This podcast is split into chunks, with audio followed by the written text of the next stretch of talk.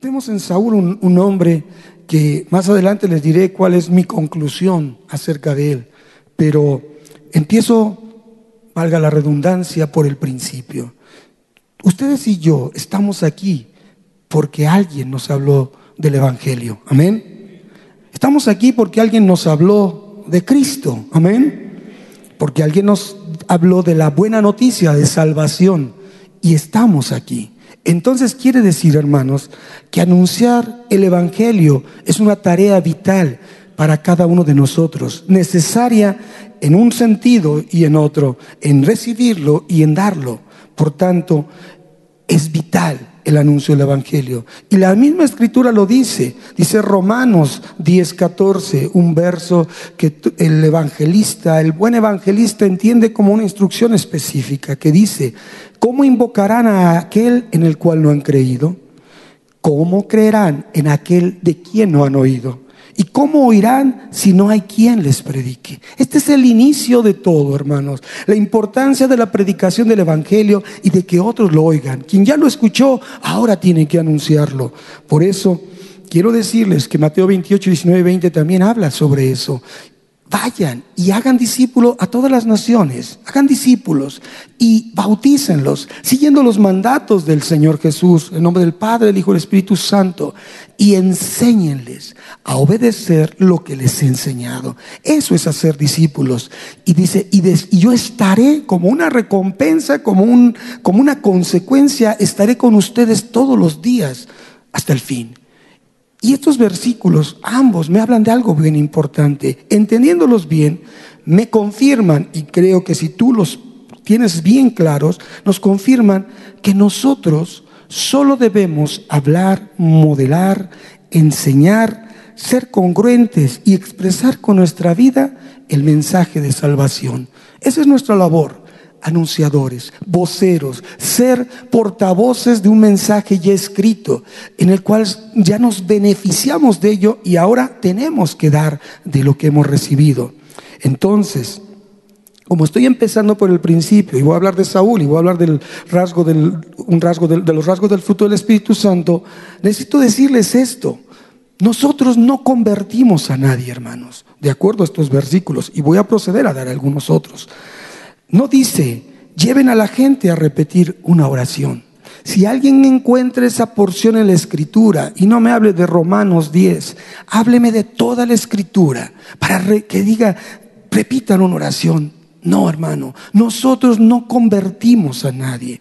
Solo tú y yo somos un instrumento parte del proceso en un momento específico de la vida de una persona, de aquellos en los cuales Dios, escucha esto, en los cuales Dios ya preparó su corazón para que puedan recibir la palabra de Él.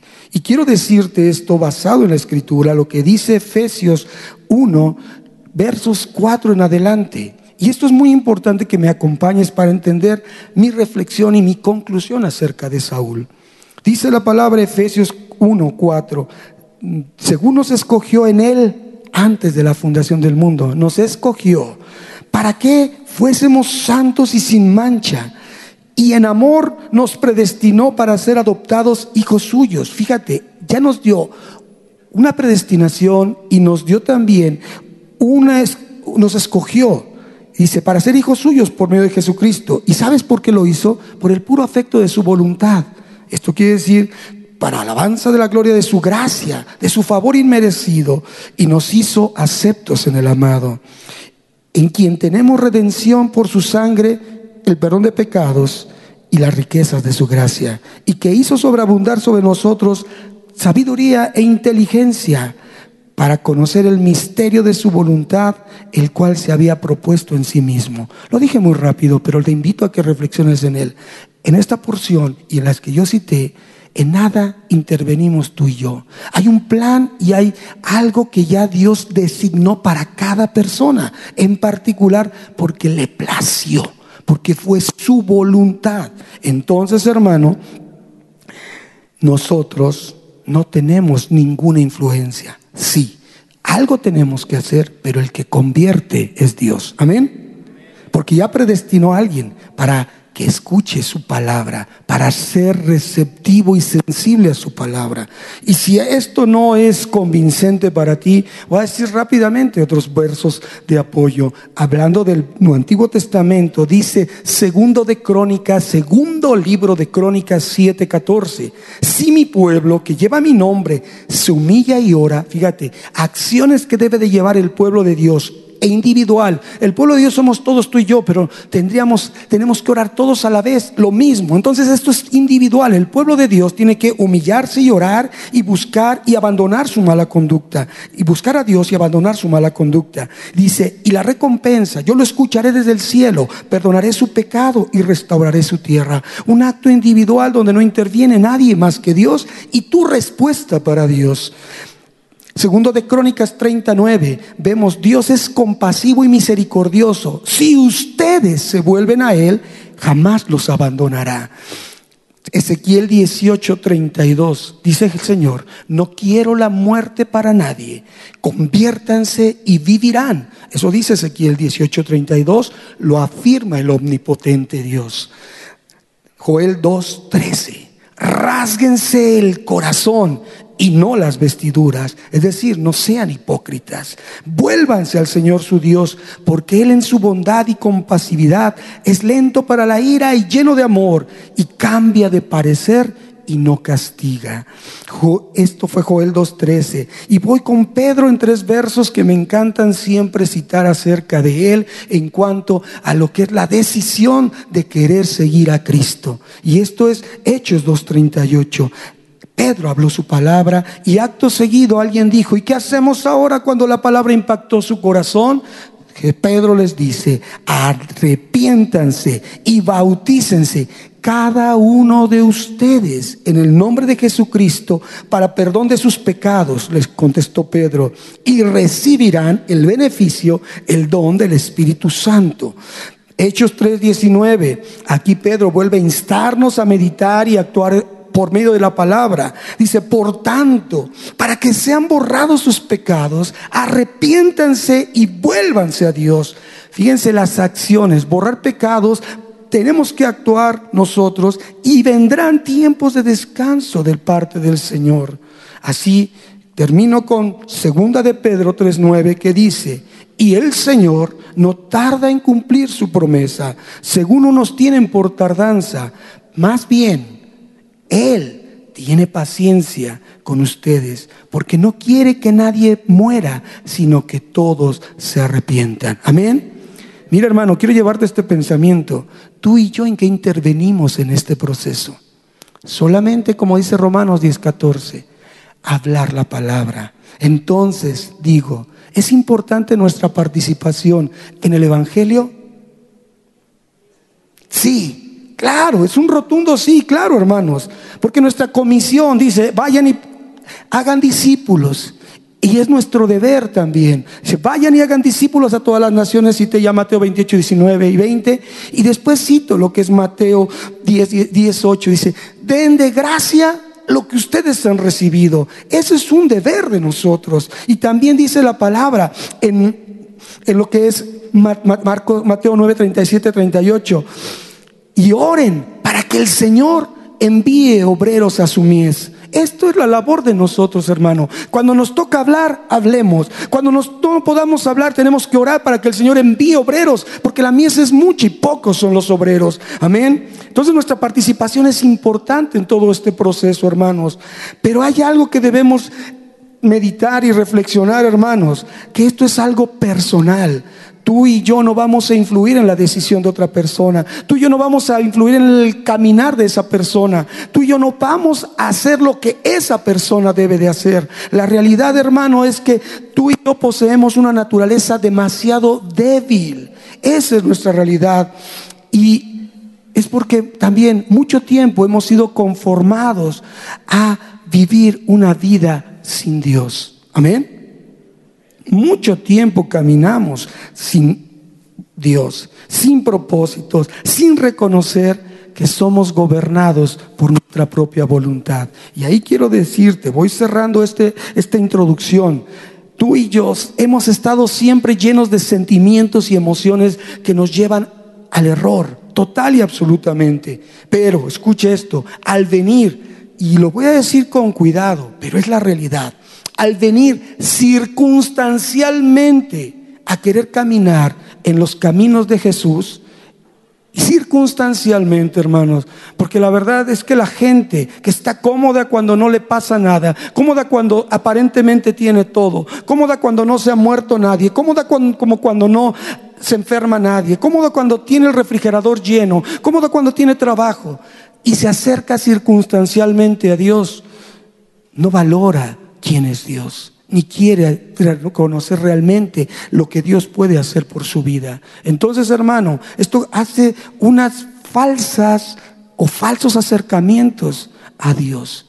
Esto, hermano, te lo digo con mucho temblor y con mucho temor, porque lo que hacemos es que queremos un Dios que haga lo que nos conviene. Conformamos a un Dios a nuestro gusto, hermanos.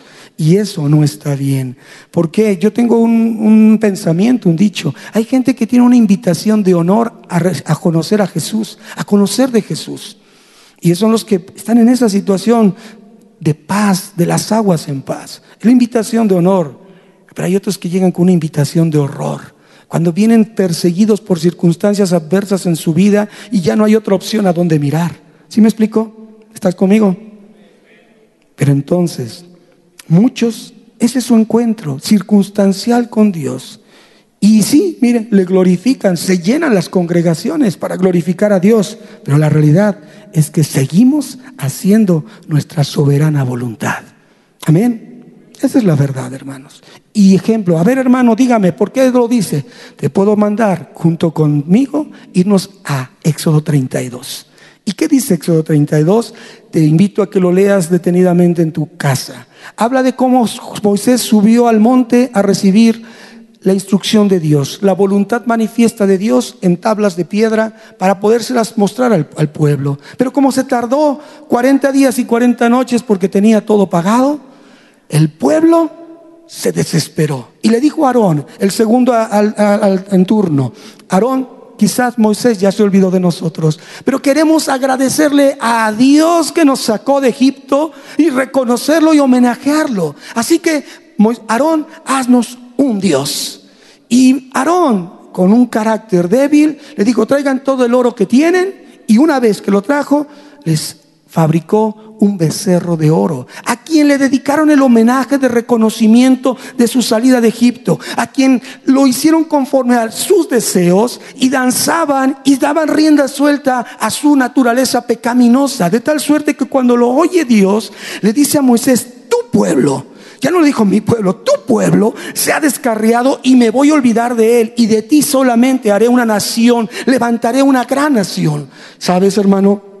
Esto es algo muy interesante porque Moisés aún quiso venir y, e interceder y, ponerse a la brecha por sus hermanos. Pero cuando vio lo que había ahí, destrozó las piedras en el celo de Dios. Y aún pasaron muchas cosas, pero abrevio al llegar a este punto, cuando confronta a Aarón y le dice, ¿qué pasó Aarón? Y Aarón temeroso dice, ay, perdón, es que ellos trajeron su oro, lo eché ahí y salió este becerro. Fíjate nada más cobardemente no, no, reconoció su participación en querer conformar, como toda la humanidad que circunstancialmente se encuentra con Dios, a un Dios a su manera, a su forma y a sus necesidades. Por eso, hermano, he de decirte que esto viene con ver lo que reflexioné sobre la vida del rey Saúl. Reitero, yo no voy a hablar del rey Saúl como ha hablado nuestro pastor, pero sí he visto algo. Punto primero, desde el principio, Saúl se mostró como alguien que tenía debilidad de carácter, no entendía lo que hacía. Él fue temeroso, él tenía una autoestima muy baja, él se escondió cuando tenía que haber sido levantado, él tenía la instrucción como que mm, de, otra manera y hacía lo que él quería. Saúl no tenía idea de quién era Dios ni qué podía hacer Dios con su vida. Y eso le pasa a mucha gente que de repente le dicen, conoce a, Dios, a Jesús. Y ahí va, como aquel. Y a veces lo ponen como rey, dice la palabra. Muchos dicen, es que Dios quiere que seamos reyes y sacerdotes. Ok, venimos al Evangelio para representar lo que Dios quiere que seamos. Pero sabes, Saúl nos muestra todo lo que ha venido a la enseñanza, que él quiso conocer a Dios a su manera y lo obedeció a su manera y hacía lo que a él le convenía. Acuérdense de lo que pasó con Amalek. Acuérdense que aún en el enojo todavía dijo, bueno, no pasó nada, es que lo hice así, a su manera ese Dios. Y después, cuando levanta un holocausto sin la, sin la visión correcta, y cuando se le anuncia que ha sido destituido, todavía no me avergüences tanto, mejor llévame y que no me ve el pueblo en esta condición. Un Dios a su manera. Pero por todo lo que hizo, hermano, en resumen de lo que hemos visto hasta ahora, él fue descalificado por Dios. Y entonces asalta una pregunta, no sé si tú te la has hecho. ¿Qué onda con ese Saúl? Pero más allá, ¿qué pasó con Dios? ¿Dios se equivocó, hermanos? ¿Dios se equivocó? No. ¿Saben qué pasó? Él respondió a su pueblo. Sí, respondió al pueblo.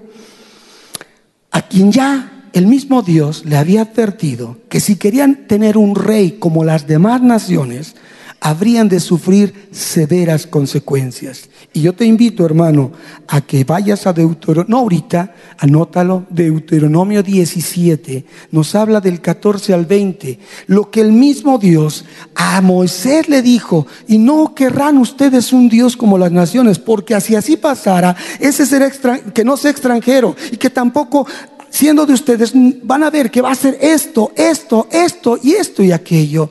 Y aún Samuel, en primer libro de Samuel capítulo 8, versos 9 al 19, le recuerda lo que Dios había dicho en Deuteronomio. Es que pueblo, ustedes si van a tener un rey va a pasar esto y esto y esto. ¿Y qué creen que hizo el pueblo? No nos importa, queremos un rey, ya no queremos el gobierno de Dios, no queremos que el soberano Dios nos diga lo que tenemos que hacer, queremos un hombre como nosotros que nos dirija. Y entonces en consecuencia, ¿qué creen? Dios actuó, sí, Dios actuó con una voluntad que le llamo permisiva. Es decir, la voluntad permisiva de Dios, valga la redundancia, nos permite hacer lo que nosotros querramos bajo la condición y la advertencia de que ya nos dijo lo que no debemos hacer. Amén. Si me, me, me captan, hermanos. Voluntad permisiva. Adán y Eva les dijo, no comerán de ese árbol, no harán esto. ¿Y qué hicieron? Lo hicieron. ¿Dios se equivocó con la creación de ellos? No. Voluntad permisiva, pero consecuencias a pagar muy, con muy alto precio, hermano. Así que Aquí es muy importante entender, enlazando, reitero, lo que quiero llevarles desde el principio, desde lo que es integrarnos a conocer a Dios. No nos convertimos por una sola oración, ni nos convertimos porque alguien esté haciendo lo que nosotros tenemos que hacer, ni nos convertimos a Dios por querer hacer por querer que Dios haga lo que nosotros queremos. Nos convertimos a Dios de voluntad rendida y de corazón rendido. Y por eso es muy importante entender que en el culto a Dios, hermano, en la manera de responder al conocer, no de Dios, sino conocer a Dios, que es muy diferente, las obras del hombre, escucha esto, las obras del hombre no deben intervenir para nada. En el proceso nosotros somos solo instrumentos para ser moldeados nosotros mismos al ceder nuestra voluntad y para que otros escuchen del Señor, pero nada más nosotros. Y esto, hermano, te quiero decir que está tipificado en la escritura. La escritura habla de un altar, levantar altar. ¿Y sabes qué es un altar? el altar es el reconocimiento de lo que Dios es. Un altar es reconocer quién es Dios, qué ha hecho Dios, qué está haciendo Dios y qué esperamos que haga Dios. Un altar es el, darle homenaje a Dios. Un altar es poner a Dios en el lugar que debe de representar como lo primero en nuestra vida. Eso es un altar. Hay un altar que puede ser personal, hay un altar que puede ser familiar o un altar que puede ser congregacional. Amén.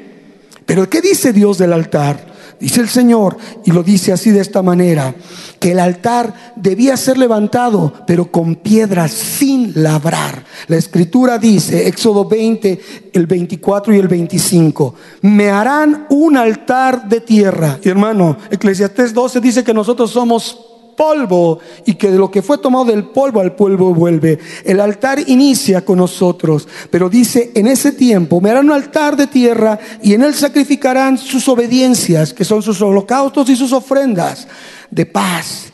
Y yo vendré y los bendeciré en todo lugar donde yo haga que mi nombre sea recordado.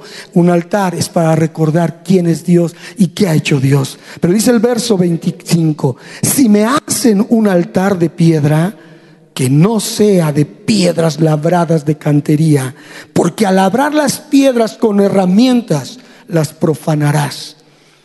Y dice Éxodo 20, 26, y no subirás a mi altar por gradas o escaleras para que al subir no se descubra tu desnudez.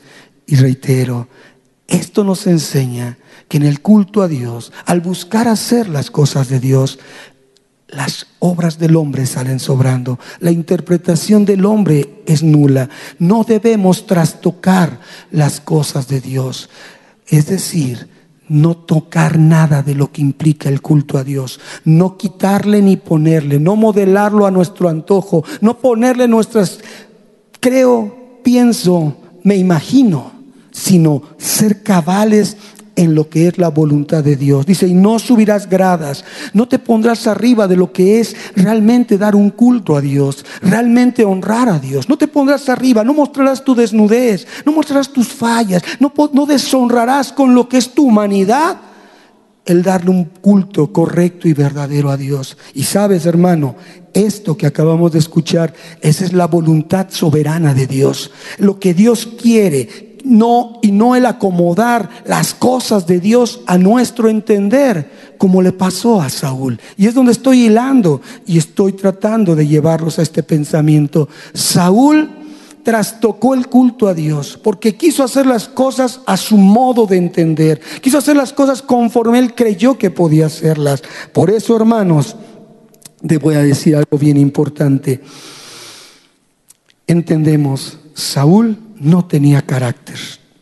Y hablando del fruto del Espíritu Santo, es el desarrollo del carácter. ¿Sí me explico? Aquí es donde lo estoy ligando, hermanos. Un hombre sin carácter y nuestra responsabilidad de desarrollar carácter. ¿Y qué es esto? El carácter. El carácter es la conversión, mi hermano. La conversión genuina. Ya te entendí. Ahora ligo lo del principio. ¿Cómo conocerán si no hay quien les predique? Pero tú y yo no convertimos, sino, sino que es una decisión, una participación única, especial, personal, de obediencia para hacer lo que Dios nos dice que hagamos. Entonces, hermanos, la verdadera conversión es la rendición de nuestro carácter. La verdadera conversión rinde nuestro carácter porque no vinimos al Señor a hacer lo que nosotros queremos sino obedecer lo que Dios quiere. Amén. Esa es la realidad de un convertido y un no convertido. Porque no siguen el ejemplo de Jesús. Y hemos visto aquí que el rasgo del carácter de Jesús es aprendan de mí, imítenme a mí. ¿En qué? En que soy manso y humilde y no soy superficial, sino lo soy profundamente del corazón. Jesucristo nos modeló ahí en Filipenses 2 lo que era verdaderamente un carácter conforme a Dios, que no tenía nada más que desear que obedecer a Dios y hacerse hombre fue una forma de obediencia y aún más hacerse reo de muerte al ir a la cruz y por obediencia y a una muerte que fue de tanta, de tanta denigración para el Señor. Y también Él nos enseña que la forma de aprender la obediencia, dice Hebreos 5.8, y por lo que padeció Él, aprendió obediencia. Entonces, te voy a decir algo, fácil esto no es. Lo contrario a esto es diabólico, hermano, porque lo que hace es desvirtuar el propósito de Dios. Así que, hermano, quiero decirte que en el proceso de conversión, es decir, tener el carácter de Cristo, debemos entender primero el mensaje de Jesús. Cuando se comparten las buenas nuevas, ¿cuál es el mensaje de Jesús? El primer mensaje que dio Jesús, arrepiéntanse, porque el reino de los cielos se ha acercado. Esa es la clave. Y eso le faltó a Saúl, hermanos. Es lo que yo veía y esas son mis conclusiones. Nunca este hombre, Saúl, entendió lo que era el arrepentimiento. Nunca supo que fue acercarse a Dios. Mira, él no escuchó esta palabra de Jesucristo, arrepiéntanse porque el reino de los cielos ha acercado, porque él no estuvo en el tiempo de Jesucristo. Pero esto es algo bien importante y quiero comentártelo. Pero él, si hubiera conocido a Dios, habría oído de la promesa, como Moisés decía, estoy como mirando al invisible. Esperaba la obra de Jesucristo, la obra de salvación, la obra de la cruz y de la resurrección. Él no estuvo, Moisés, en el tiempo de Jesús, pero se abocó en fe a esperar esa promesa. Y ahora te pregunto a ti, a mí, no estuvimos en el tiempo en que Jesús caminó en la tierra, pero tú y yo también miramos hacia ese tiempo y creemos que Jesucristo, por su muerte y su resurrección, trajo vida y salvación a cada uno de nosotros. Amén. Entonces no hay diferencia, no hay diferencia. ¿Qué pasa con Saúl? Que él nunca tuvo un encuentro con la palabra de Dios, pero porque mucho menos tuvo un encuentro con el Dios de la palabra. Amén. Entonces, esta es la diferencia en lo que es la conversión. Esto es la diferencia en lo que es la conversión. Ya viene, ya viene Dios.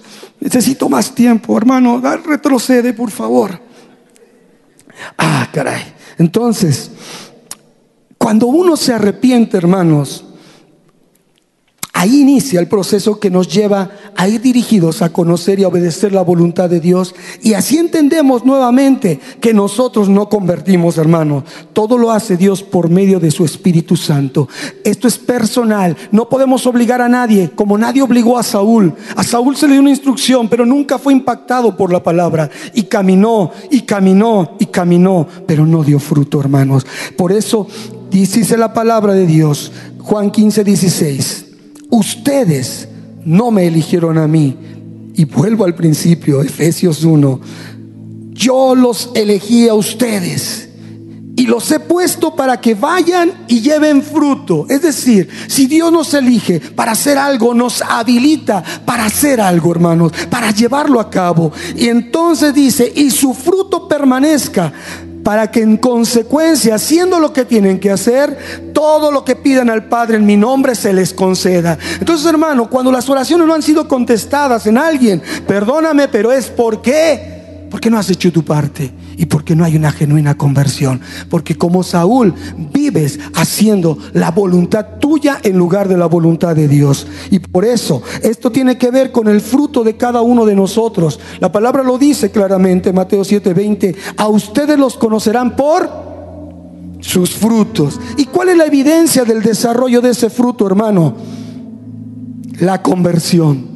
Conformarse al carácter de Cristo conformarnos al carácter de Cristo.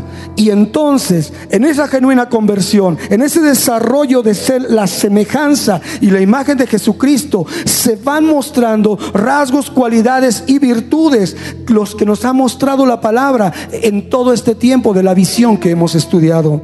Así que hermanos, mi conclusión de Saúl, Saúl era un hombre sin carácter. Amén pero sí tenía un temperamento y era bien mal educado, que no es lo mismo un carácter que un temperamento. Nunca cambió su mente y por eso su vida es un claro ejemplo de un hombre sin fruto, pues no tuvo una conversión real a Dios. Amén. Tanto para esto, hermano. Pero la realidad. El carácter del Hijo de Dios se empieza a formar a partir de entender que es necesario cambiar nuestra mentalidad. Saúl nunca cambió, siempre se sintió el mismo que nunca supo por qué estuvo donde estuvo. Y esto, cambiar la mentalidad es tener arrepentimiento. Metanoia es la palabra griega, cambio de mentalidad, la que habla Romanos 12.2. Y el arrepentimiento es clave, hermanos, porque es lo que da paso a lo nuevo. Es la evidencia de que se está dando desarrollando el fruto del Espíritu Santo en nosotros a través de evidenciar una genuina conversión. Y tenemos que dejar muchas cosas de nuestra forma de vida para poder progresar en que vayamos transformando nuestra mente. Y eso es algo que es responsabilidad de nosotros. No es responsabilidad del que está aquí enfrente. Si tú no buscas, si tú no perseveras, si tú no anhelas ese cambio de mentalidad, no pasará nada contigo.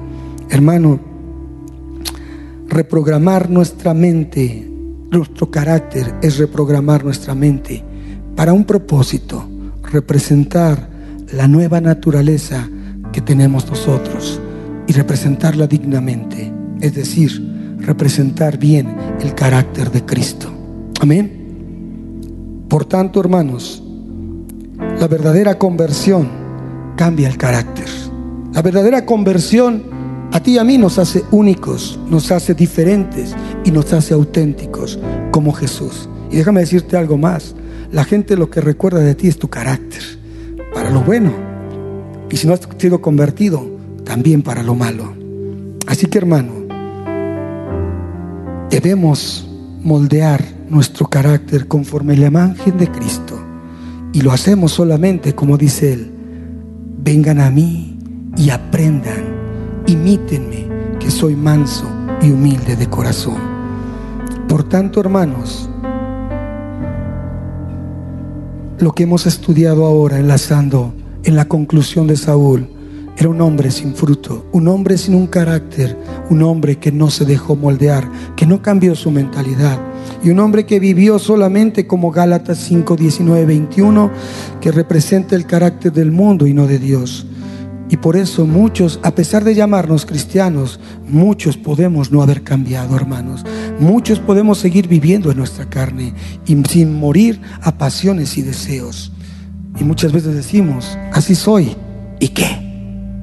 Pero Dios nos habla la importancia de desarrollar el fruto del Espíritu Santo, que es Gálatas 5, 22 y 23, hermano. Y esa es la visión que como mundo de fe hemos seguido hasta ahora en este año donde algunos han avanzado, pero muchos se han quedado. Y termino, hermano, en estos últimos tres minutos, dejándote tres versos, tres porciones de la escritura para que medites en ellas. ¿Qué es lo que debemos de hacer para buscar esa conversión, ese cambio de mentalidad, esa reprogramación de, nuestra, de nuestro carácter que implica la, la, la reprogramación de todo nuestro ser? Hebreos 10:36 dice, ustedes lo que necesitan es tener paciencia, perseverar, para que una vez que hayan hecho la voluntad de Dios, reciban lo que Él les ha prometido. Romanos 12.2, que lo mencioné hace rato, renovar nuestra mente. No vivan ya según los criterios del tiempo presente. Al contrario, cambien su manera de pensar, porque así, para que así cambie su manera de vivir y lleguen a conocer nuevamente la voluntad de Dios, es decir, lo que es bueno, lo que es grato y lo que es perfecto. En pocas palabras, caminar en una genuina conversión. Y por último, Salmo 103, versos 1 al 18, dice, bendiga alma mía al Señor y bendiga todo mi ser su santo nombre. Al hablar del alma, hermano, aquí tenemos en el alma la mente, que debe de ser renovada, el corazón que es engañoso y perverso, cuidado más que todas las cosas, porque de la abundancia del corazón habla la boca, debe de ser rendido al Señor y la voluntad que debe de ser como la de Jesús, no se haga mi voluntad, sino la tuya, Señor. Por eso integra en esta reprogramación del carácter, la reprogramación de nuestra mente, de nuestro corazón y de nuestra alma, completa de nuestra voluntad y de nuestro ser diciendo, bendice alma mía al Señor y no olvides ninguna de sus bendiciones. Esto es lo que debe de estar en nuestras mentes. No olvides ninguno de sus beneficios, porque Él perdona todas tus maldades y sana tus dolencias. Te rescata de la muerte y te colma de favores y de misericordia. Te sacia con los mejores alimentos para renovar tus fuerzas como el águila. Imparte justicia y defiende a todos los que sufren por violencia. Él dio a conocer sus caminos a Moisés y a los hijos de Israel que vieron sus obras. Él es misericordioso y clemente, es lento para la ira y grande en misericordia. No nos reprende todo el tiempo. Mira la reprogramación de tu carácter y tu mente, de tu ser integral. Ni tampoco para siempre nos guarda rencor. No nos ha tratado como merecer no nos ha tratado como merece nuestra maldad, ni nos ha castigado como merece nuestros pecados, porque tan alta como los cielos sobre la tierra es su misericordia con los que le honran, y tan lejos como está el oriente del occidente, alejó de nosotros nuestras rebeliones. Y escucha esto, hermano, Esta es la reprogramación. Recordar todo lo que Dios ha hecho, levantar en el altar lo que Dios hizo, lo que Dios está haciendo y lo que Dios hará. El Señor se compadece de los que le honran con la misma compasión del Padre por sus hijos, pues Él sabe que estamos hechos. El bien de qué estamos hechos. El bien sabe que estamos hechos de polvo. Nuestros días son como la hierba, florecemos como las flores del campo, pero pasa el viento sobre nosotros y desaparecemos sin dejar ninguna huella. Pero el Señor es eternamente misericordioso. Él les hace justicia a quienes le honran y también a sus hijos y descendientes. Y aquí está la condición. A quienes cumplen con su pacto y no se olvidan de sus mandamientos, sino que los ponen en práctica, viven una verdadera conversión. Amén. Pongámonos de pie. Señor, cierra tus ojos. No hablamos más, Señor. Pedimos al inicio, haz algo. Haz algo en nuestras mentes y corazones. Haz algo en nuestras voluntades. Cámbianos. Ayúdanos a reprogramar nuestra existencia. Ayúdanos a reprogramar nuestro ser integral, Dios. Sabemos que nosotros por nosotros mismos no hacemos nada, ni por nosotros ni por nadie.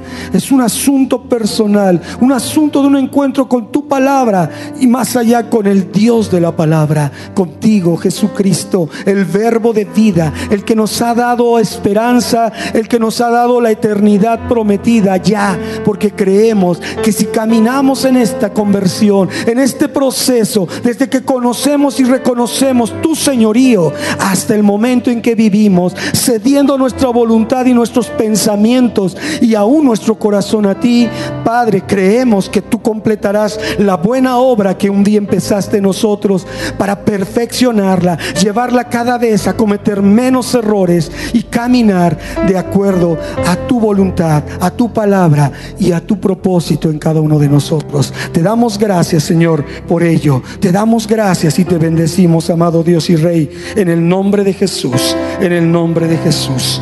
Gracias Señor por todo tu bondad. Amén Señor.